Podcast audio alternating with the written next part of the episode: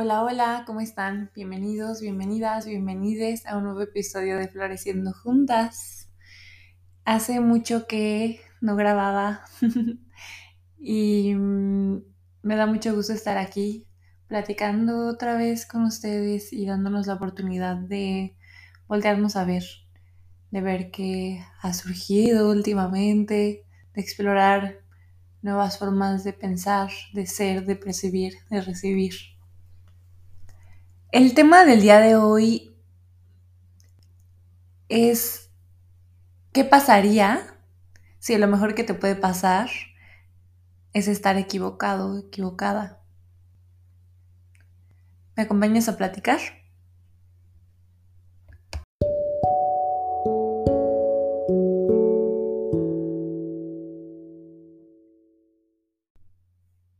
Quiero comenzar el episodio de hoy con una pregunta ¿Qué pasaría si todo lo que crees sobre el mundo estuviese equivocado?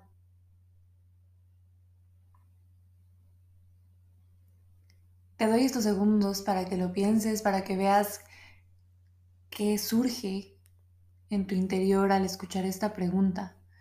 Porque muchas veces sentimos que es lo peor que nos podría pasar pero qué tal es que en muchas otras ocasiones fuera un gran regalo. Muchas veces lo que creemos del mundo tiende a ser bastante limitado, por no decir la mayor parte de las veces. Tener la perspectiva de que no puedes confiar en nadie, por ejemplo, ¿te gustaría pensar que estás equivocado o equivocada al creer eso? Probablemente sí, ¿Te gustaría que el universo, la vida te probara lo contrario que creyeras que sí puedes confiar en las personas y que puedes abrir tu corazón y que puedes tener relaciones maravillosas? ¿Y qué te detiene a ese cambio? Eso es lo que he estado explorando últimamente en mi experiencia creo que han habido diferentes eventos que me han llevado a voltear a ver lo que creo sobre el mundo, lo que creo sobre mí misma, lo que creo sobre las relaciones. Y sobre todo en esta parte de estar o no equivocada. Respecto a qué paradigmas tengo sobre el mundo y qué creencias. En los primeros episodios del podcast sí hablé sobre esta parte de las creencias, de las decisiones, de las limitaciones, pero cada vez se me muestra más eh, un panorama que se me hace muy emocionante y que he podido tanto leer y escuchar, pero sobre todo ver en mi experiencia, y es el hecho de qué liberador es saber que puedes, que tienes derecho a estar equivocado, equivocada, pero también que es parte de la experiencia humana y que muchas veces eso es un grandísimo regalo. Voy a ampliar un poco más en esta idea, con un ejemplo personal. Estuve, digamos, eh, saliendo con una persona. Entonces, había pasado una cosa que se repitió en diversas ocasiones. Este evento se repitió dos o tres veces. Entonces, para la cuarta vez, yo ya pensaba, esto va a pasar. Y así va a ser, y estoy segura me era muy predecible, por así decirlo. Y hay una comodidad en la parte de que las cosas no sean predecibles porque, pues porque sabemos qué va a pasar, porque así nos sentimos en control y nos sentimos más seguros. Muchas veces esto que pensamos que va a pasar no es algo que necesariamente nos guste. Por ejemplo, en este caso tenía una cierta dinámica en la que la persona se acercaba y luego se alejaba.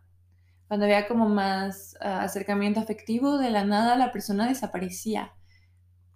Y llegó un punto en el que sabía que eso iba a pasar y me hacía sentir profundamente incómoda y confundida, pero a la vez era como, ok, bueno, ya sé qué va a pasar, aunque no me sintiera bien con eso. ¿Y cuántas veces no vivimos de esta forma? En relaciones que no nos gustan, en trabajos, en teniendo hábitos, formas de ser, formas de comunicarnos que no nos hacen sentir bien pero que ya sabemos cómo son y ya sabemos cómo funcionan, entonces nos quedamos en ese mismo lugar. Sí, porque da mucho miedo lo desconocido, pero creo que también porque queremos tener la razón. Queremos tener la razón. Si yo le pido algo a una persona una, dos, tres veces y no me lo da, la otra persona así es. Si yo le digo a alguien que sea súper cariñoso conmigo y simplemente no es su forma de ser, pues esa no es su forma de ser. Y yo probablemente debo dejar de pedir eso a una persona que no me lo puede dar, porque también tengo que comprender eso y aceptarlo y ver por qué estoy pidiendo eso allá afuera y a quién se lo estoy pidiendo y en dónde estoy poniendo mis expectativas. Pero nos enganchamos tanto y queremos tener tanto la razón que lo seguimos pidiendo para volver a decir, ¿ves? ¿Ves cómo yo te digo las cosas y no me escuchas y no me haces caso y al final no quieres ser cariñoso conmigo y no quieres compartir de la forma en la que a mí me gustaría? Pues sí, pero la persona no lo puede dar.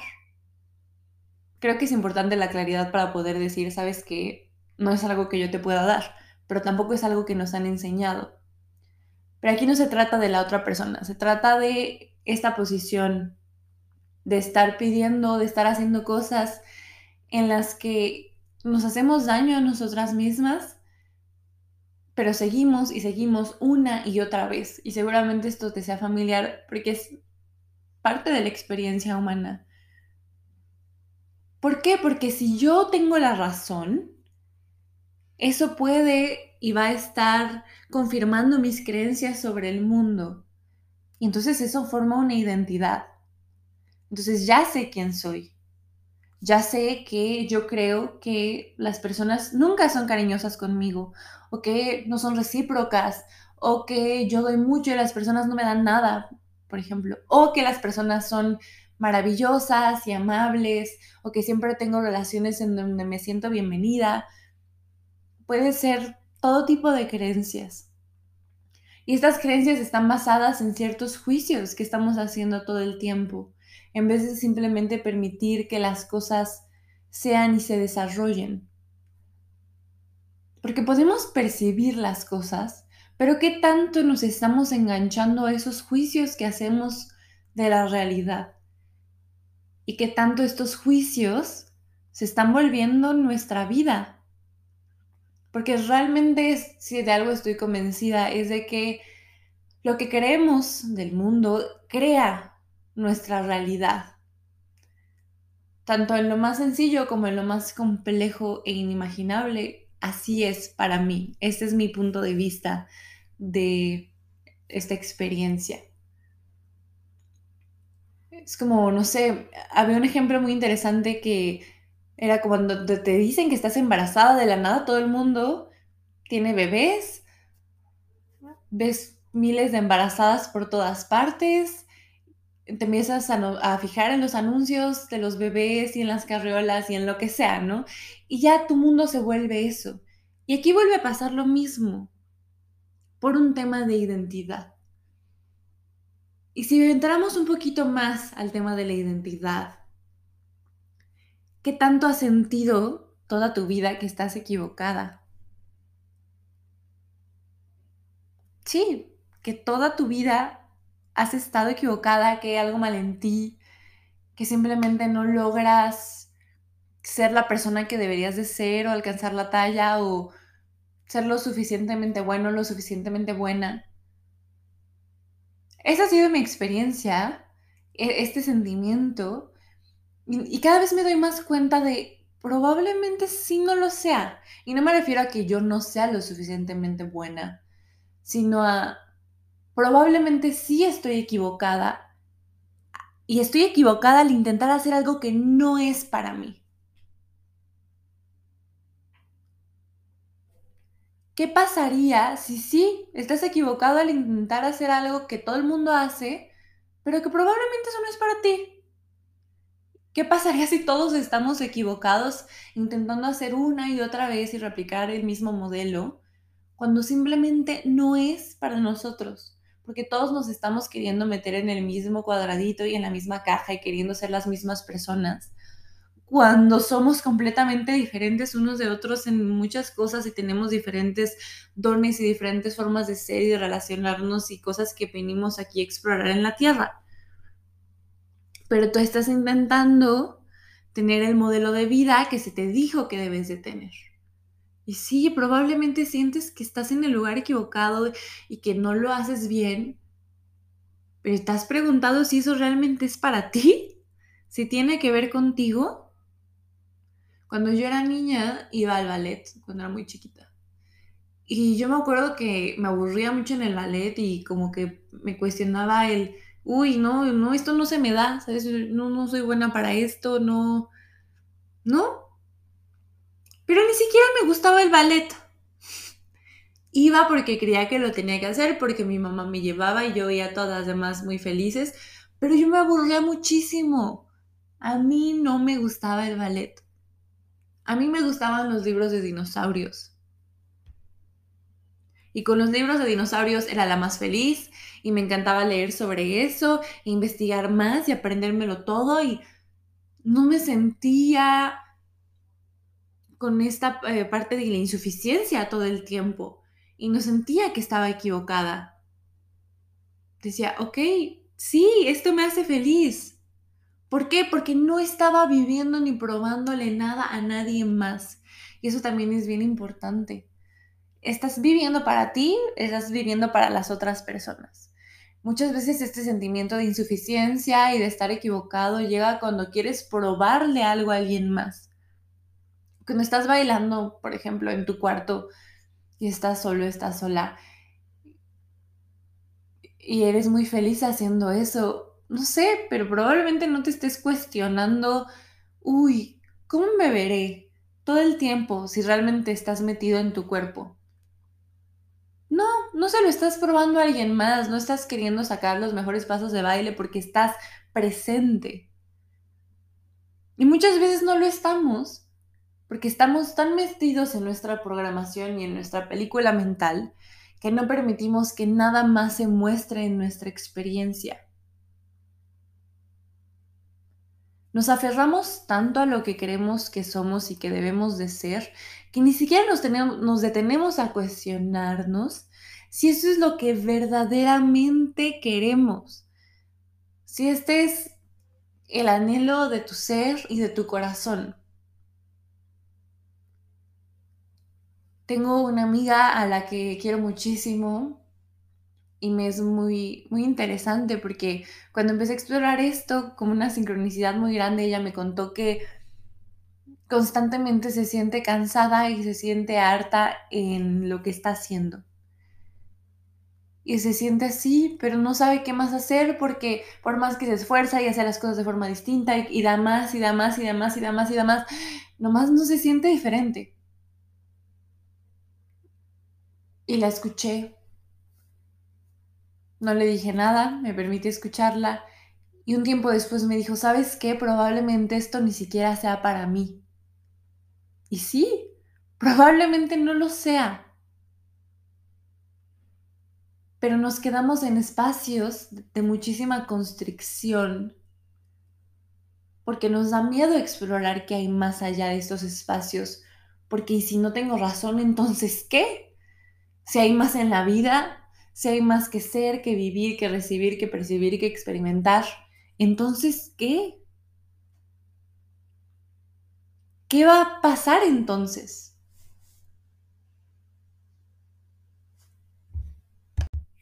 Creo que somos muchas las personas que hemos vivido, que estamos viviendo vidas que no son nuestras, por creer que es lo que tenemos que hacer, por querer ser parte de este planeta, por querer ser parte de nuestra familia, de nuestro grupo de amigos, de la sociedad, porque se me dijo cuál era el camino, se me dijo que tengo que elegir, pero ¿por qué me cuesta tanto trabajo? ¿Por qué me siento así? ¿Por qué a las otras personas les es tan fácil tener lo que tienen y los vínculos y la aparente felicidad? ¿Por qué para los demás parece sencillo y para mí no lo es? realmente no creo que le sea sencillo. Entre más nos damos la oportunidad de platicar, creo, con las personas podemos ver que hay un sentimiento en común muchas veces. Y es este, el sentir que algo no está bien. Y sí, nuevamente, probablemente no lo está. Porque estás queriendo representar un papel que no te toca, que no eres. Y digo esto, representar un papel, porque ¿qué es ser tú? ¿Qué es ser tú en esencia? ¿Cómo se siente? ¿Cómo es la energía de ser tú? Tenemos muchos roles y muchos papeles ¿no? en, en la vida desde ser amiga, hermana, primo, esposo, lo que sea. Pero ¿cómo se siente para ti esto? Esos son diferentes roles. Y el papel que estás representando, ¿qué papel estás eligiendo tener? Y este papel, ¿de qué creencias está formado? Por ejemplo, yo un buen tiempo de mi vida me quise comprar el que era una persona muy introvertida y que le gustaban los libros y mm, muy intelectual y que no, no hablaba mucho, ¿sabes? Como queriéndome comprar una parte, no sé, de misterio o lo que sea. Pero en realidad había muchísimo miedo atrás de ese papel que yo me esforzaba tanto por representar. Porque es eso, porque duele cuando te compras esos papeles. Y probablemente se sienten equivocados y dices, ups, me siento atrapado, atrapada, atrapada en esto que yo mismo creé. En esto que yo misma hice, ya no sé cómo salir de este papel porque me identifiqué tanto. Me identifiqué con el papel de la persona que siempre está para los demás, pero nadie está para mí me identifiqué con el papel de la persona que siempre tiene que ser la más sexy del cuarto, no importa lo que pase. Me identifiqué con el papel de la persona a la que nadie quiere o la que es mejor que todos. Entonces tengo que competir todo el tiempo. Y qué cansado es.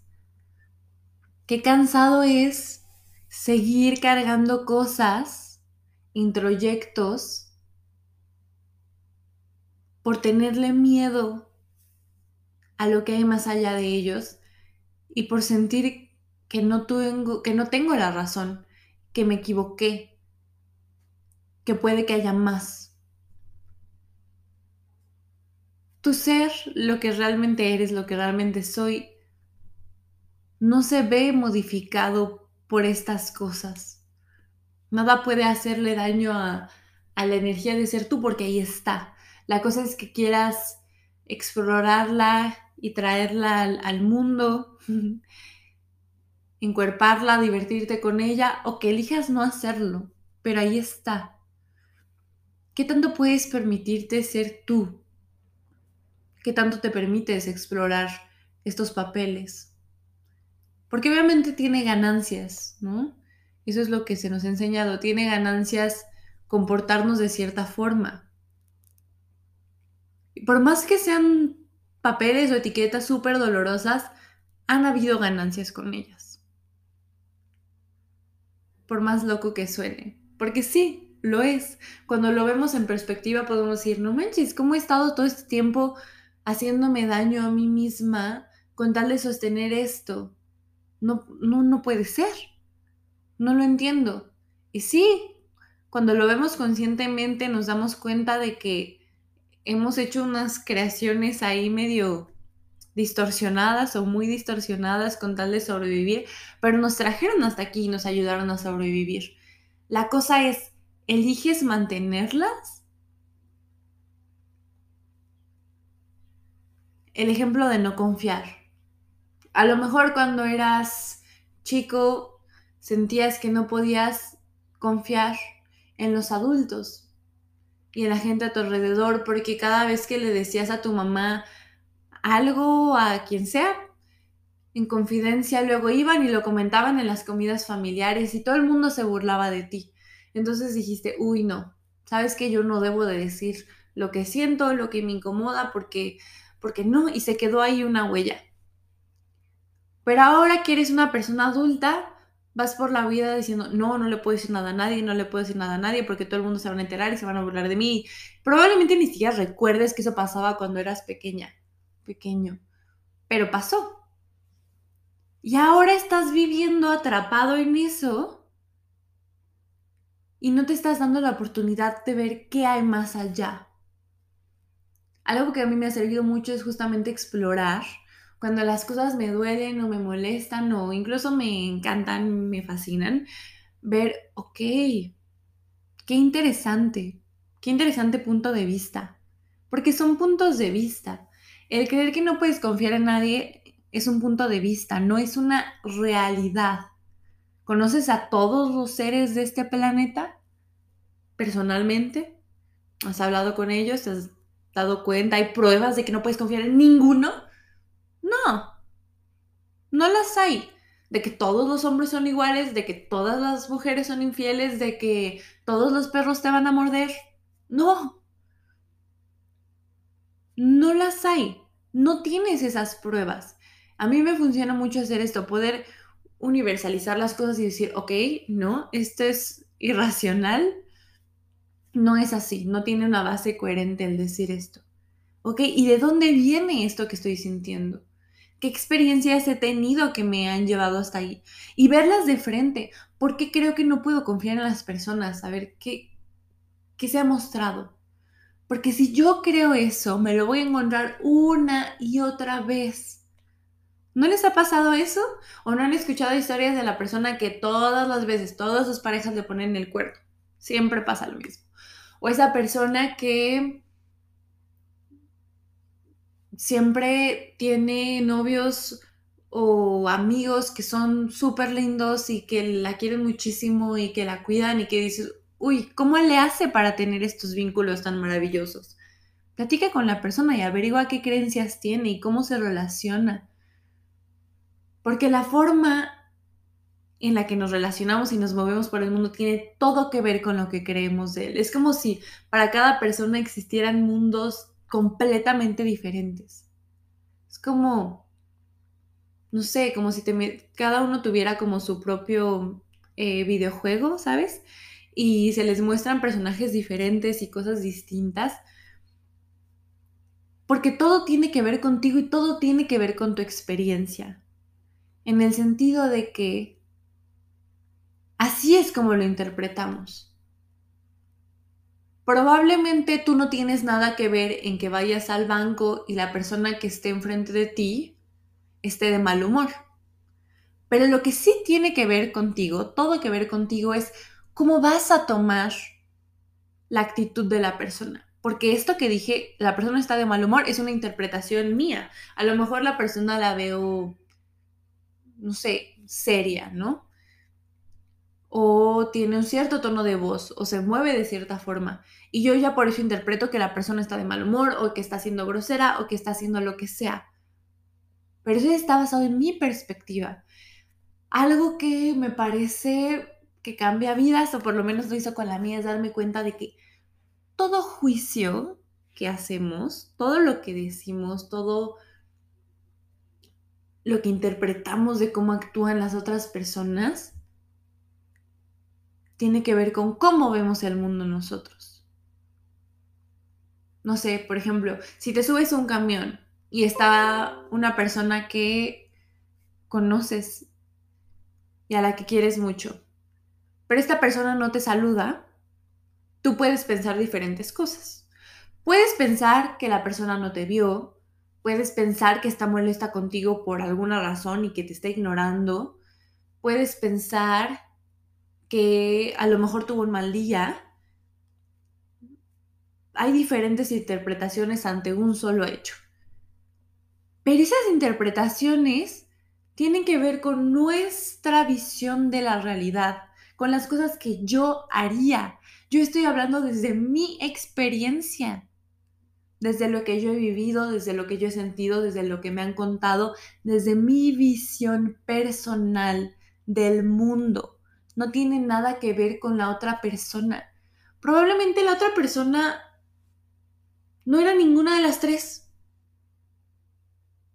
Quizás simplemente, no sé, no se me ocurre otra cosa, estaba pensando en algo. Estaba súper concentrada en esa persona, en lo que estaba pensando y ni siquiera estaba escuchando ni volteando a ver nada porque estaba muy ensimismada y no tiene nada que ver con que no te haya querido voltear a ver o si está molesta contigo o no tuvo un mal día, simplemente está muy concentrada en algo. Y esa es la experiencia de esa persona. Creo que a veces eso es algo que nos cuesta muchísimo trabajo ver. Que todos estos rollos y cuentos mentales que nos hacemos son eso, son un cuento mental, porque no tenemos seguridad de nada, a menos que podamos preguntar las cosas. Y aun cuando las preguntemos, lo que nos digan lo vamos a interpretar a nuestra forma. Y te es funcional la forma en la que interpretas las cosas. Y más que funcional, ¿te es divertido? ¿Te es gozoso? ¿Te hace feliz? ¿Te es expansivo? ¿O podrías cambiar eso? ¿Qué pasaría si te permitieras verlo de forma distinta? ¿Qué pasaría si te permitieras decir, sabes que sí, puede que esté equivocado o equivocada en cuanto a esto? Mm, mira, qué interesante punto de vista, nunca lo había pensado.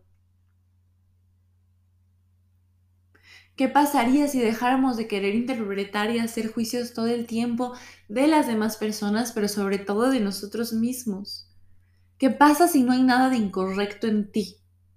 Porque siempre estamos pensando que algo está incorrecto inherentemente en la forma en la que somos y entonces nos la pasamos queriendo arreglarnos a nosotros mismos todo el tiempo sin descansar. ¿Qué pasaría si no lo hay? El explorar estas posibilidades realmente me ha permitido ver mucho más allá, en muchos aspectos y darme cuenta de que hay otras formas de vivir que me son mucho más expansivas, mucho más ligeras y mucho más gozosas y que no tengo que estar encerrada en mi cajita y sintiéndome triste y llorando por eso. Está bien sentirse triste, está bien llorar, es parte de la vida. Pero lo que voy es que no tiene que ser así siempre. Es bien doloroso mantener muchas creencias. De verdad nos damos en la madre con tal de mantenerlas. Es como estar aferrándose, nunca, no sé si alguna vez vieron esa imagen en redes sociales como de una persona que está queriendo sostener como una cuerda y se está sangrando las manos, pero es muy, muy gráfico, pero creo que realmente lo puede, em, no sé, expresar muy bien. El que nos hacemos mucho daño con tal de aferrarnos a ideas, a personas y a situaciones que no nos hacen bien Y es interesante porque esta parte de estar equivocada, incluso en las relaciones interpersonales, es bien fuerte. ¿Qué tanto estás perdiendo tu paz teniendo discusiones que no tienen sentido solamente porque quieres tener la razón? Porque no estás dispuesto, porque no estás dispuesta a decir, ¿sabes qué? Tú tienes la razón. O yo estoy equivocado o simplemente nunca se me había ocurrido eso. Gracias por compartirme tu punto de vista. Vuelvo a repetirlo, todos son puntos de vista. Absolutamente todos. O sea, incluso lo que pensamos como humanidad, que es lo más comprobable, no sé, la ciencia, es un punto de vista, porque lo que hace 50 años decía la ciencia que estaba bien, ahorita dice que no, y lo que ahorita es lo más maravilloso según la ciencia, seguramente vamos a ver después que faltaba muchísimo más o que estaba completamente errado o que bueno, se acercaba un poco, pero es a la vez un fractal. Tenemos nuestro fractal, nuestra porción y podemos elegir verlo de la forma en la que queramos. ¿Qué tanta libertad hay detrás de poder aceptar el ok, probablemente no lo sé todo en esta vida y está bien porque soy persona. ¿Qué tan ligero te podrías sentir en tus vínculos si dejas de querer interpretarlo todo? ¿Qué elegirías si no tuvieras nada que probar? Si no tuvieras que probarte a ti mismo que has estado bien pensando que toda la gente es mentirosa. ¿Cómo cambiaría tu vida? ¿Qué elegirías a partir de ahora? Date la oportunidad de explorarlo, de anotar las creencias que tienes respecto a diferentes cosas, diferentes áreas de tu vida. Y cómo eso ha moldeado tu experiencia. Date la oportunidad de conocerte y de ver cuáles han sido esas bases con las que te relacionas, con las que construyes, con las que te mueves por el mundo. ¿Qué papeles te compras? ¿Cómo puedes ser más tú? Me encanta, siempre les digo esa frase, pero el está bien ser yo es lo más liberador. Está bien ser yo, con todo lo que eso implica, porque no hay nada de incorrecto en la persona que soy. Claro, siempre puedo crecer y explorar otras cosas, pero no hay nada incorrecto en lo que soy. Se nos ha dicho eso toda la vida para que hagamos más y queramos más, más, más, más, más de lo que alguien más nos dijo que tenemos que ser. Pero ¿qué más es posible? ¿Qué eliges tú? ¿Tiene que ver contigo? Te dejo con esa pregunta, con ¿tiene que ver contigo todo lo que te han enseñado, todo lo que te estás esforzando y, y todo aquello por lo cual te aferras, te hace feliz, te expande? ¿Realmente quieres estar ahí? ¿Tú lo elegiste a conciencia? ¿Eso es lo que quieres? ¿Y si te has equivocado y puede ser algo diferente? Se vale explorar, se vale cambiar de ideas, se vale elegir otras formas de ser y de estar en este mundo. Si algo es constante, creo que es el cambio y es necesario. Cada muerte es un nacer, algo nuevo, algo distinto. ¿Qué eliges hoy? ¿Qué semillas quieres plantar hoy en la tierra fértil que eres tú y que es tu corazón y que es tu vida, que quieres cosechar, que semillas ya no quieres que estén ahí, que te hace sentir más ligero, que te hace sentir más ligera. Gracias por escuchar. Es un gusto estar en este espacio, de verdad que sí lo es. Y mm, te paso mis redes sociales, son arroba paulatapri, ya nada más estoy en Instagram a ratos, pero cuéntame qué te pareció, cómo te has sentido con estos episodios que han sido de diferentes temas, han variado últimamente bastante. Igual si de algo que te gustaría explorar o que platicáramos aquí, cuéntamelo. Y pues nada, nos vemos muy pronto, te mando un abrazo muy grande y nos vemos, nos vemos en el próximo episodio. Chao.